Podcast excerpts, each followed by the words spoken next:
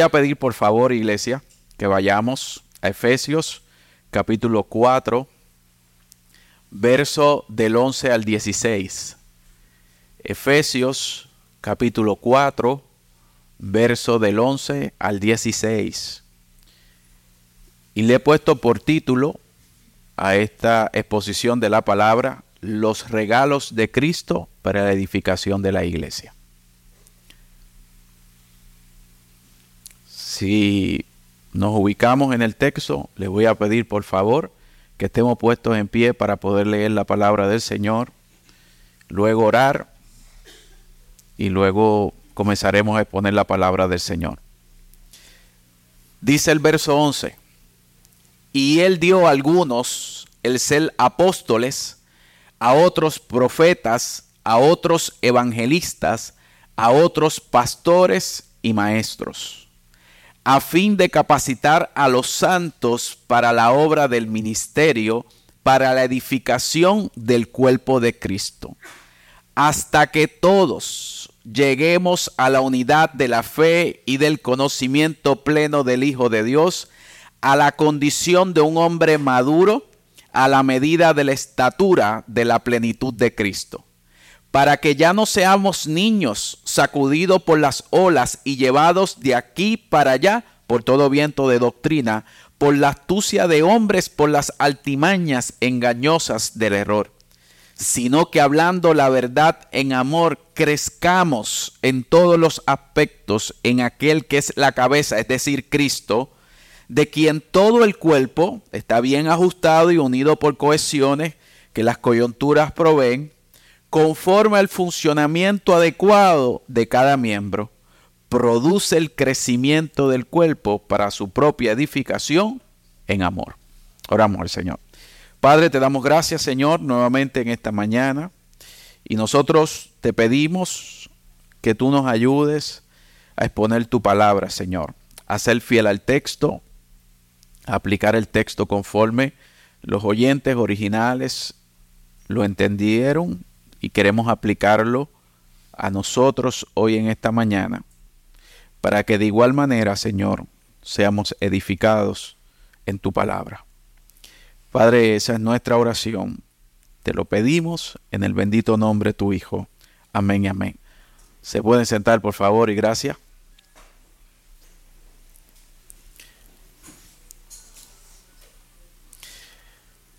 A finales del 2014, casi comenzando el 2015, Dios por su gracia nos permitió revitalizar una iglesia que ya tenía para aquel momento 30 años de fundada. Tenía un pastor que ya había estado en la iglesia por esos mismos 30 años. Y era una iglesia que había enviado distintos pastores a distintos lugares en Puerto Rico. Era una iglesia enviadora, una iglesia que se había multiplicado en muchas iglesias. De hecho, si yo no me equivoco, no quiero decirlo como un absoluto, pero entiendo que algunos de esos pastores han venido a predicar aquí. Por ejemplo, el pastor Juan Luis de la iglesia Bautista Buenavista en Calley salió de la iglesia a la cual yo hago referencia. El pastor Luis León, que entiendo que en un momento dado también estuvo aquí predicando, sale de la iglesia a la cual yo estoy haciendo referencia, la iglesia que Dios nos permitió revitalizar. El pastor Javier de Guayama sale de esa iglesia. El pastor Luis Rodríguez de Coamo sale de esa iglesia. Así puedo estar por los próximos cinco minutos mencionando distintos pastores que salieron de esa iglesia, porque es una iglesia que fue de gran impacto en el área de Santa Isabel y en el área sur. Y cuando Dios en su providencia nos permite revitalizar esa iglesia y yo pastorear esa iglesia, una pregunta que rápido vino a mi mente fue, ¿qué quiere Dios que yo haga? Cuando tú eres un pastor que estás comenzando y una iglesia que ya tiene toda una estructura, que había enviado todos esos pastores a, a plantar distintas iglesias, con todo un funcionamiento como lo tenía esa iglesia, de pronto tú dices, pero ¿y qué quiere Dios que yo haga? Y fue precisamente esta carta a los Efesios, de hecho, como le comentaba ahorita a nuestro hermano Víctor, fue el primer libro que yo prediqué de la Biblia expositivamente en esa iglesia. Y fue en este libro que yo pude entender qué era lo que Dios quería que yo hiciera con relación a la iglesia. O mejor dicho, cómo Dios quería que su iglesia fuese edificada. Esta carta fue de gran bendición para nuestra iglesia y sé que está siendo de gran bendición para esta iglesia, que ya han avanzado mucho porque ya entramos casi en el capítulo 4 eh, eh, y para nosotros fue de gran edificación porque entendimos que la iglesia no es edificada sobre el gusto de la mayoría, sino es edificada sobre la voluntad de Dios que está revelado en su palabra. Y en esta mañana el mensaje que el autor quiere comunicar y a nosotros nos es relevante para nosotros como iglesia, cómo Cristo quiere que su iglesia sea edificada. Como ya la mayoría deben saber y estar familiarizados porque he estado predicando en serie, esta carta tiene dos grandes secciones. Una comienza del capítulo 1 al capítulo 3, donde Pablo nos recuerda quién es Cristo en nosotros. Y luego del capítulo 4 en adelante, que es la sección que ya el pastor que, estuvo predicando ya debió haber tomado los primeros 10 versículos, es quiénes somos nosotros en Cristo. Y todas las cartas apostólicas están constituidas de la misma manera. Todas están constituidas de la misma manera. Comienza dejándonos saber primero lo que Dios ha hecho por nosotros, por medio de Cristo, para luego decirnos a la luz de esta verdad, a la luz de lo que Cristo ha hecho, cuál es la manera razonable y adecuada de vivir a la luz de esa gracia de Dios que ha revelado en nosotros. Hermanos, no cabe duda que la gratitud es una cualidad de aquellos que andan en Cristo.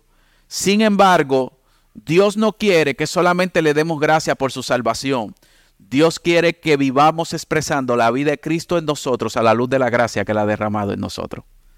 Por eso a lo largo de toda la Biblia nosotros vamos a ver que siempre hay un llamado a que a la luz de lo que Cristo ha hecho, esta es la manera que nosotros debemos vivir. Y eso es precisamente lo que ocurre en el capítulo 4. Cuando nosotros leemos nuevamente el versículo 1, dice que debemos andar. Y luego dice, digno del llamamiento con el que hemos sido llamados. Luego del apóstol Pablo está estableciendo que ha hecho Cristo en nosotros. Luego dice, a la luz de esta verdad debemos caminar digno del llamado en otras palabras, a la luz de que Cristo nos ha trasladado del reino de las tinieblas al reino de la luz y nos ha sentado en lugares celestiales en Cristo, a la luz de lo que Cristo ha hecho, debemos expresar la vida de Cristo en nosotros. Eso es caminar conforme al llamado que Dios nos ha hecho. Ahora bien, si queremos expresar la vida de Cristo en nosotros, es un andar digno de nuestro llamamiento, necesitamos recursos que sean más grandes que nuestras propias fuerzas. Necesitamos recursos que vayan por encima de nuestra propia carne. Necesitamos recursos que vayan por encima de nuestra propia capacidad. Por tal razón, Pablo continúa en el capítulo 4 alentando nuestros corazones y recordándonos en ese capítulo 4 que Dios no nos ha dejado sin suministro para vivir ese llamado que Él nos ha hecho. Mira cómo dice el versículo 7 al 8 del capítulo 4. Pero a cada uno de nosotros se nos ha concedido la gracia conforme a la medida del don de Cristo. Por tanto, dice, cuando ascendió a lo alto, llevó cautiva una hueste de cautividad y dio dones, regalos, a los hombres.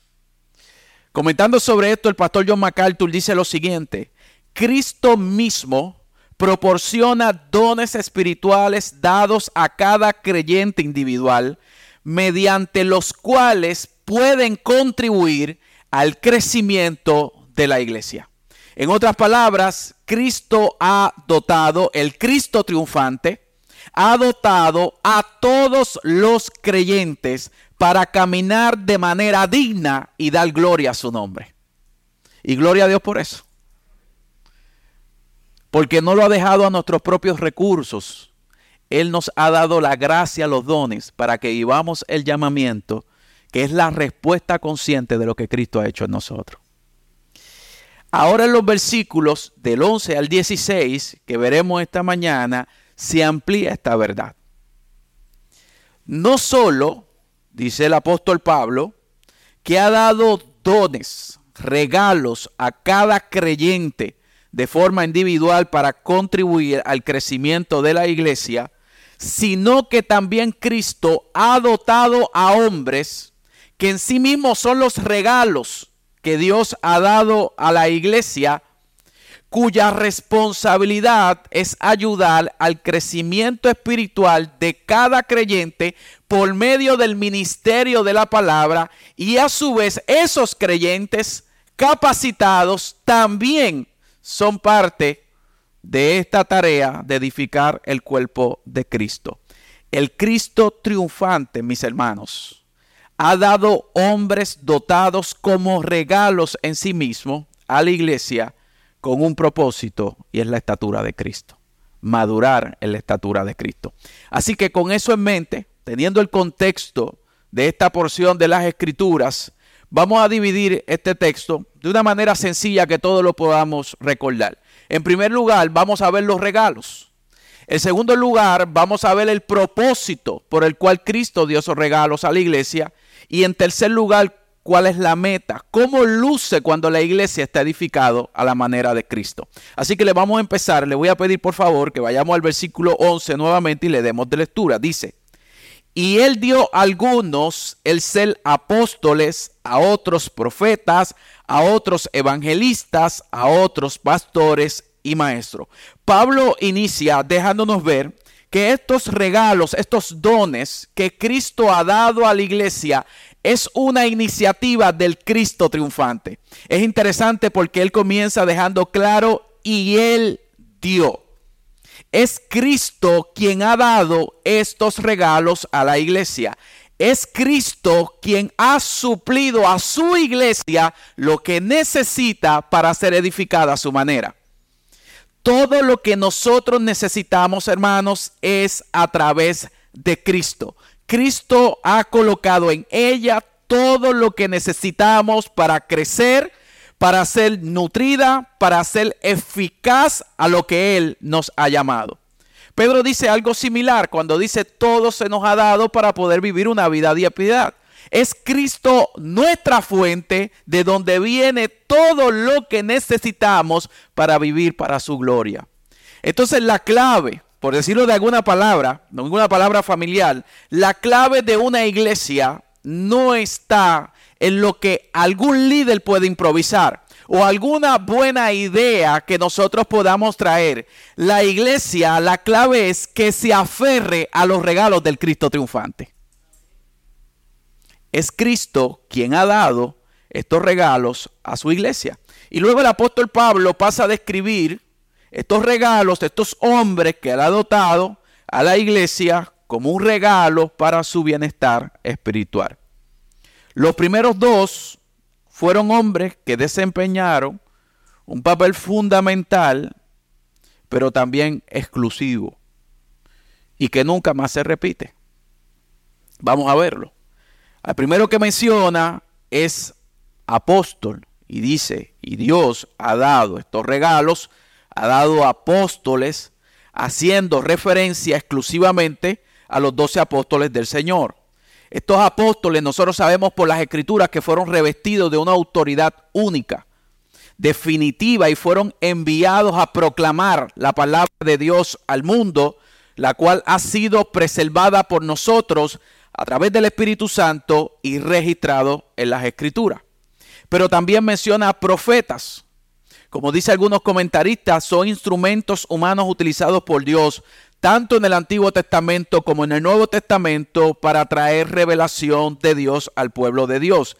Y ciertamente esa revelación es de manera práctica la vida de la iglesia. Y ambos son regalos de Cristo a la iglesia. Pero también nos dice Efesios 2.20 que los mismos fueron el fundamento de la iglesia. Mira cómo dice el, verso 2, el capítulo 2, verso 20, el cual yo entiendo que ya predicaron, dice, y edificando sobre el fundamento de los apóstoles y los profetas, siendo la principal piedra de ángulo Jesucristo mismo. El fundamento se establece una sola vez. Y construimos o se edifica sobre ese fundamento. Por consiguiente, mis hermanos, yo sé que hay algunos por ahí que andan queriendo ser reconocidos como profetas y apóstoles, pero conforme a la Biblia, una vez se establecieron los fundamentos, ya no es necesario. Entonces, como dice también un autor, estos son los regalos que Dios le da a su iglesia como el fundamento, pero también le dio regalos de mantenimiento. Sigamos viendo. También dio evangelistas. Estos son individuos con una tarea única quien Dios ha dotado para dar crecimiento al cuerpo de Cristo, proclamando el Evangelio, trayendo personas a Cristo, estableciendo iglesias. Muy bien pudiésemos nosotros describirlo como misioneros y plantadores de iglesia. Esos son evangelistas. Y por último habla de pastores y maestros. Algunos están de acuerdo que se trata del mismo hombre con dos funciones distintas. Otros entienden que esto es un hombre y otros dotados para la enseñanza. Pero el punto central es el siguiente. Estamos hablando de un regalo de Dios, de una función, de un hombre que guía a través de la palabra del Señor.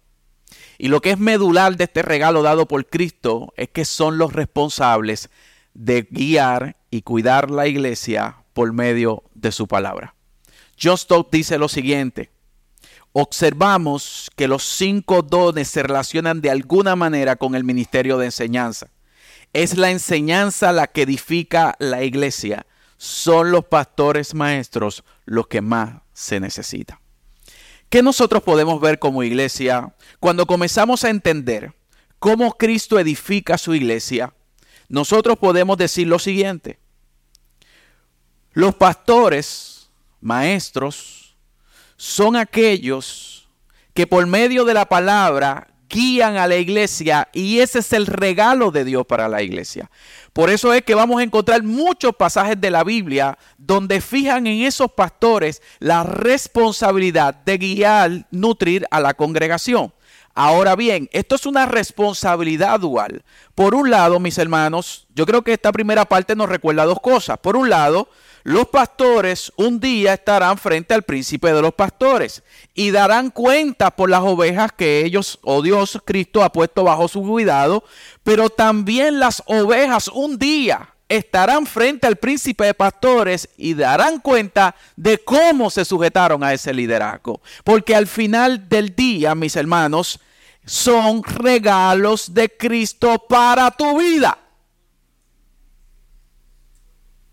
Porque es el diseño del Señor. La gracia que Dios nos ha dado, no tan solo haber revitalizado la iglesia, la cual hice la introducción al principio, de ahí en adelante, Dios nos ayudó a revitalizar otras iglesias. Y siempre recuerdo hablar con personas que ante malas experiencias que tuvieron con líderes, de alguna manera comenzaron a formar ideas de cómo debía ser su vida cristiana. Pero no importa las malas experiencias, recuérdese, todo lo malo que pasa con la iglesia, todo lo feo que puedes ver, es el hombre edificando la iglesia a su manera. Todo lo hermoso que tú ves de la iglesia es Cristo edificando la iglesia a su manera. Y al final del día, la cabeza que es Cristo dice, le he dado a la iglesia un regalo y son pastores y maestros para que crezcan en el Señor. Ese es el diseño del Señor. Hay muchos modelos de liderazgo que no responden a cómo Cristo quiere edificar su iglesia. Cristo dio regalos a la iglesia, pastores y maestros para guiarnos por medio de su palabra. Y tu alma necesita urgentemente pastores que te guíen por medio de su palabra. Pero no tan solo es lo que nos dice. Por un lado vemos los regalos, pero también nos dice cuál es el propósito de esos regalos. Verso 12 y 13 dice, a fin de capacitar a los santos para la obra del ministerio, para la edificación del cuerpo de Cristo, hasta que todos lleguemos a la unidad de la fe y del conocimiento pleno del Hijo de Dios, a la condición de un hombre maduro a la medida de la estatura de la plenitud de Cristo. Pablo continúa en el texto describiéndonos cuál es el propósito de estos regalos que Cristo mismo, el Cristo triunfante, ha dado a su iglesia. Entiéndase, evangelistas y pastores maestros, que es lo que está vigente. Y nos habla de capacitar a los santos para que hagan la obra del ministerio. Y esto es súper importante.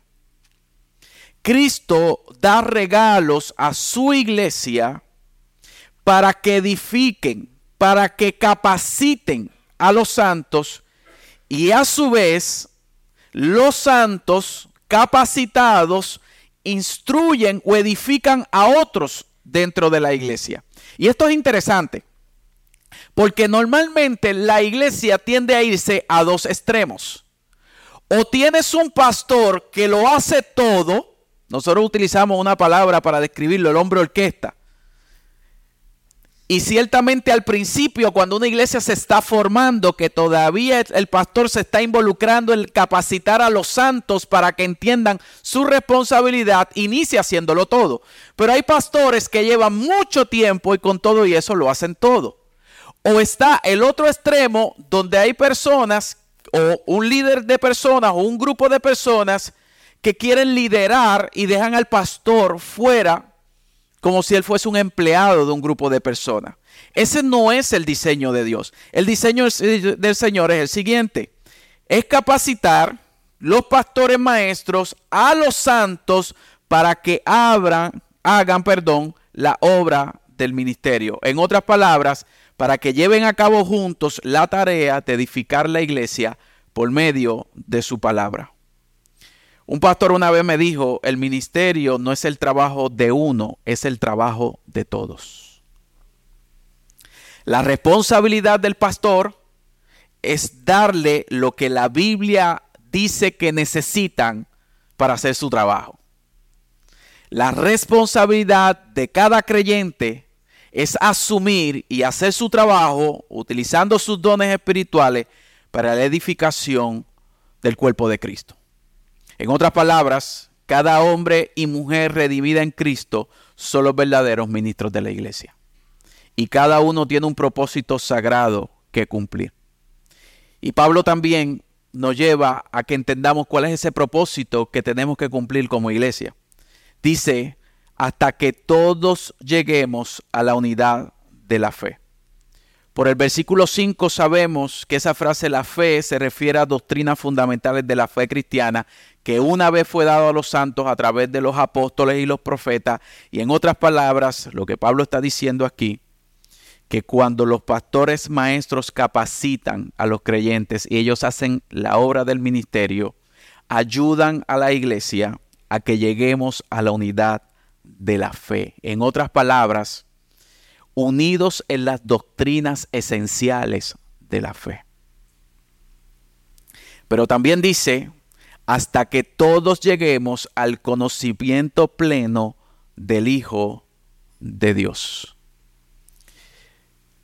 En la Biblia o a lo largo de la Biblia, cuando se habla de conocimiento, no hace referencia meramente a un ejercicio intelectual, sino espiritual. El conocimiento espiritual es algo que el ministerio del Espíritu Santo nos otorga a medida que ilumina la verdad en nosotros.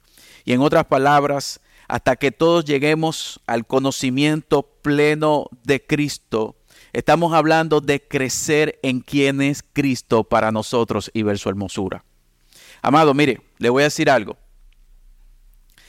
Tengo que desmontarme porque a veces creo que estoy en la iglesia local. Yo amo Escuche bien, yo amo cuando los hermanos de la iglesia me hacen preguntas de la Biblia y están aprendiendo. Yo amo eso. Cuando leen distintos libros, cuando ven otros pastores de sana doctrina.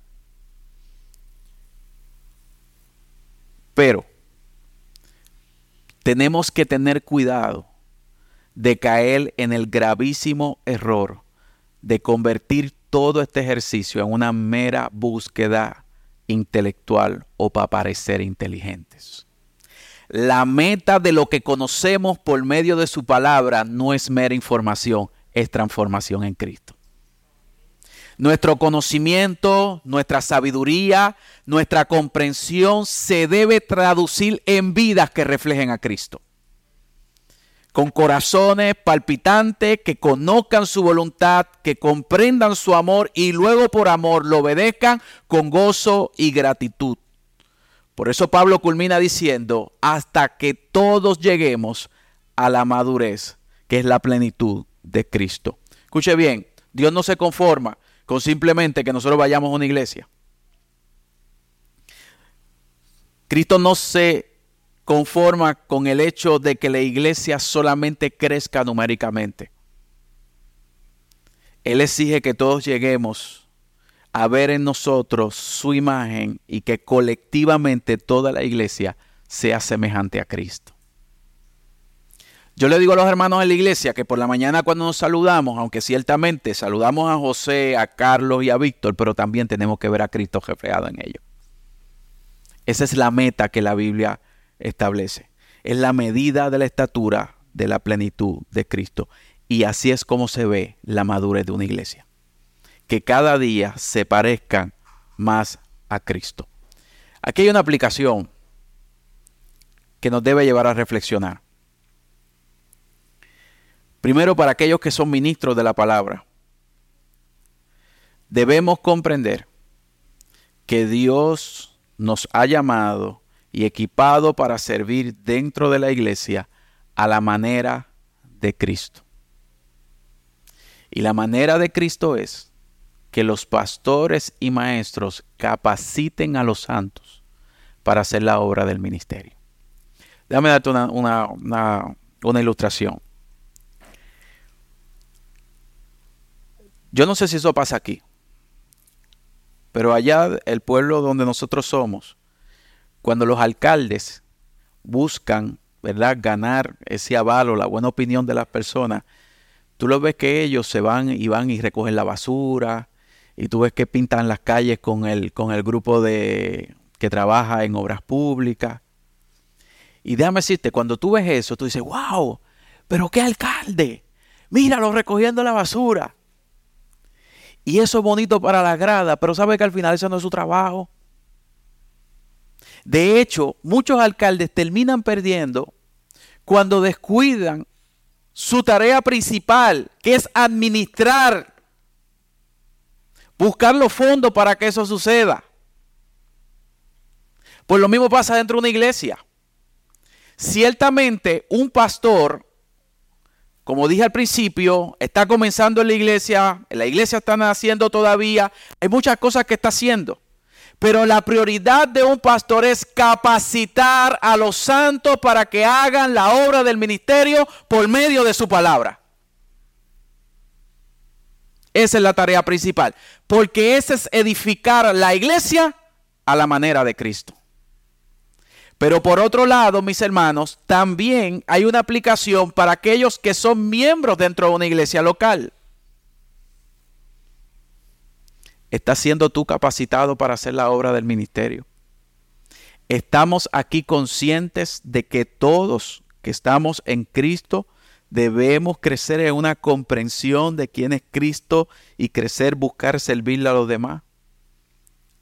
¿Estás buscando como parte del cuerpo de Cristo madurar a la estatura de Cristo? ¿Entiendes los medios de gracia que Dios te utiliza para crecer en ti? Escuche bien, el principal medio de gracia que Dios utiliza para ayudarnos a crecer a la estatura de Cristo, entiéndase, ayudarnos a madurar. Es el ministerio de la palabra fielmente desempeñado por un hombre que Dios ha llamado para su gloria. Ese es el diseño del Señor. Una cosa yo he hecho en los últimos siete años. Simplemente me he parado del púlpito a enseñar. ¿Y qué ha sido su palabra? Y Cristo que lo ha diseñado de esa manera que haga la edificación del cuerpo. No quiere decir que los pastores no hagan otra cosa. Su tarea principal, un pastor cada domingo que se siente aquí, no solamente la iglesia debe salir ministrada en el sentido de que Dios le ha hablado a través de sus pruebas, sus situaciones, deben salir de aquí capacitados para hacer la obra del ministerio. Y por último, mis hermanos, el resultado. Dice, para que ya no sean niños sacudidos por las olas y llevados aquí para allá por todo viento de doctrina, por la astucia del hombre, por la astucia de los hombres, por las altimañas engañosas del error, sino que hablando la verdad en amor crezcamos en todos los aspectos en aquel que es la cabeza, es decir, Cristo, de quien todo el cuerpo está bien ajustado y unido por las cohesiones que las coyunturas proveen, conforme al funcionamiento adecuado de cada miembro, produce el crecimiento del cuerpo para su propia edificación en amor. ¿Cómo luce una iglesia que está madurando en Cristo? ¿Cómo se ve? ¿Cómo se ve un creyente de manera particular que está creciendo a la imagen de Cristo? ¿Cómo se ve una iglesia que Cristo la está edificando a su manera. Lamentablemente, muchas de las cualidades que buscamos son más empresariales que bíblicas.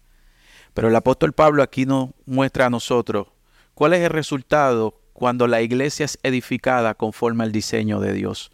Pastor maestro, ministerio de la palabra, capacitando a los santos y los santos involucrados con su don en la edificación de la iglesia. En primer lugar, será una iglesia donde los creyentes ya no serán inmaduros en la palabra del Señor. Uno de los grandes peligros de seguir siendo niño espiritual y no alcanzar la madurez y la estabilidad en la fe como se debería, es que esto nos convierte en víctimas del engaño y de los falsos maestros y falsas doctrinas. Déjame decirle una cosa, si hay una época, si hay una época en donde somos propensos a ser engañados por falsas enseñanzas sobre la palabra de Dios, ¿sabe cuál es? La actual. La actual.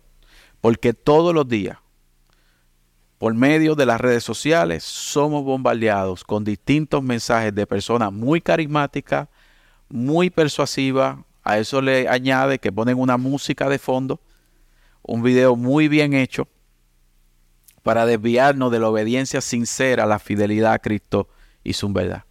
Y no es fácil mantenernos firmes ante el engaño. Una iglesia que resiste el engaño es una iglesia que está creciendo la estatura de Cristo. Porque madurez también implica, mis hermanos, que nosotros podemos discernir qué viene de Dios y qué no viene de Dios. Pero eso no es un trabajo solamente de una persona. Nos necesitamos unos a otros. Necesitamos que cada miembro de la iglesia local que Dios lo ha dotado con un don se involucre en el ministerio de edificar el cuerpo de Cristo. Una iglesia que está madurando, ¿sabes una cualidad que tiene? Aprende a discernir entre lo que viene de Dios y lo que no viene de Dios. Pero también Pablo nos dice que un resultado cuando la iglesia es edificada a la manera de Dios, dice, sino que hablando la verdad en amor crezcamos en todos los aspectos en aquel que es la cabeza, es decir, Cristo. En contraste del engaño y las intrigas de los falsos maestros, Pablo dice una iglesia madura, un creyente que está madurando, una iglesia que se involucra en la edificación del cuerpo, hablará la verdad unos a otros, pero con amor. Una iglesia madura habla la verdad, atesora la verdad, defiende la verdad. Pero ¿sabes cómo lo hace? con amor.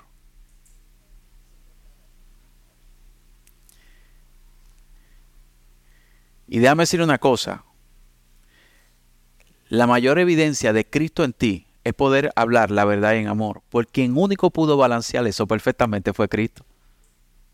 Cristo fue el único 100% y perfectamente amoroso, pero siempre dijo la verdad.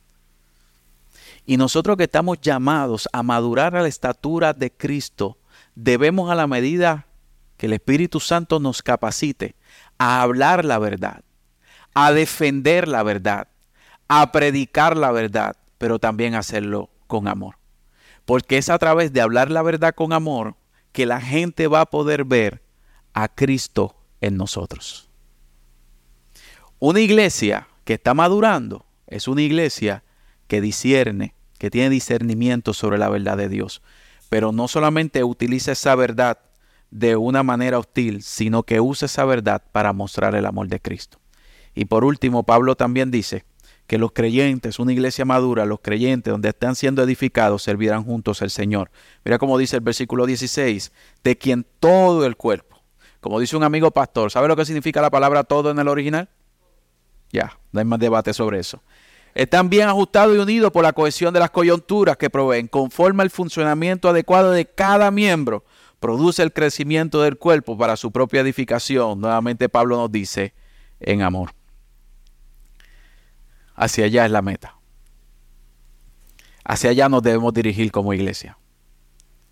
Crecer en todos los sentidos en Cristo, que es nuestra cabeza, trabajando y laborando juntos de tal manera, escuche bien, que ayudemos a cada miembro del cuerpo a crecer hasta alcanzar la plenitud en nuestra relación y servicio a Cristo.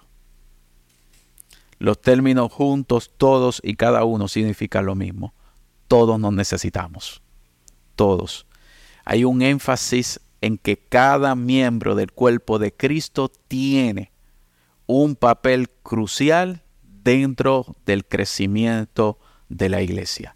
Si cada uno de los miembros no se involucra en llevar a cabo este papel, la iglesia nunca crecerá de manera saludable. Pero en lo contrario, cuando el cuerpo es sano, escuche bien, Hoy hay un término muy grande, la iglesia sana, la iglesia sana. Eso se ha vuelto una frase, pero al final, ¿qué es una iglesia sana? Hay muchas características, pero te voy a dar una. Una de ellas es, una iglesia sana es que todas las partes funcionan correctamente. La iglesia crece porque todos los miembros están involucrados en hacerla crecer juntos. Eso es una cualidad de una iglesia que es sana. Solamente eso lo hace Cristo. Jesús nos ha unido de tal manera en donde solamente es el diseño. De hecho, mis hermanos, lo que usted percibe como una iglesia desde el aspecto humano, eso no es la iglesia, sino del aspecto sobrenatural. Solamente Cristo puede hacer que mis dones satisfacen tus necesidades. Pero tus dones también satisfacen las necesidades de los demás. Solamente, ¿sabe quién puede hacer eso? Cristo solamente lo puede hacer. Y en dependencia de Cristo, y mediante el equipamiento de esos dones, el cuerpo de Cristo se edifica a sí mismo en amor. Eso es edificar la iglesia a la manera de Cristo. Uno de los retos más grandes, nuestras mejores ideas se convierten muchas veces en los estorbos más grandes de edificar la iglesia a su manera. No necesitamos nuestras buenas ideas, necesitamos a Cristo y lo que Él nos ha suplido para edificar a su iglesia. Esa es la sencillez del Evangelio. Hagamos esto para la alabanza de su gloria. Eso es todo. No tenemos que inventar la rueda. Ser fiel a lo que Dios ha dicho en su palabra y Él bendecirá a su pueblo. Vamos a estar puestos en pie.